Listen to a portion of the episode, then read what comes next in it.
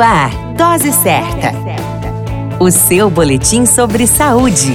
Dose Certa. Olá, eu sou Júlio Cazé, médico de família e comunidade, e esse é o Dose Certa, seu boletim diário de notícias. O tema de hoje é Dia Internacional da Síndrome de Down. No dia 21 de março é comemorado o Dia Internacional da Síndrome de Down. Também denominada trissomia do 21, a síndrome de Down é uma alteração genética ocorrida ainda na fase de formação do bebê na barriga da mãe, onde pode resultar em comprometimentos intelectual e motor, além de algumas características comuns aos pacientes com a doença, como os olhos oblíquos, com traços coreanos, orelhas com implantação baixa e rosto arredondado. Esta síndrome engloba várias alterações genéticas, das quais a trissomia do cromossomo 21 é a mais frequente, em 95% dos casos.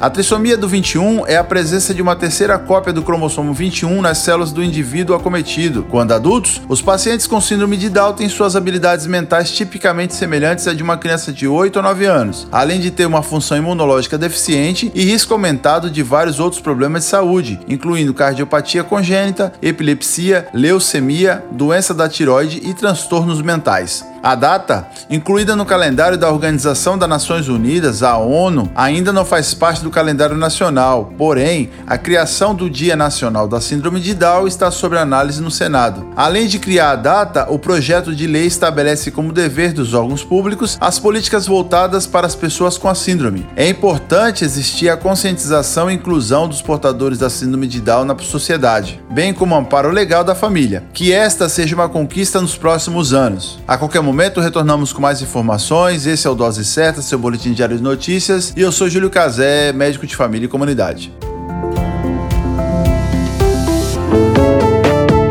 Dose Certa, o seu boletim sobre saúde. Dose Certa.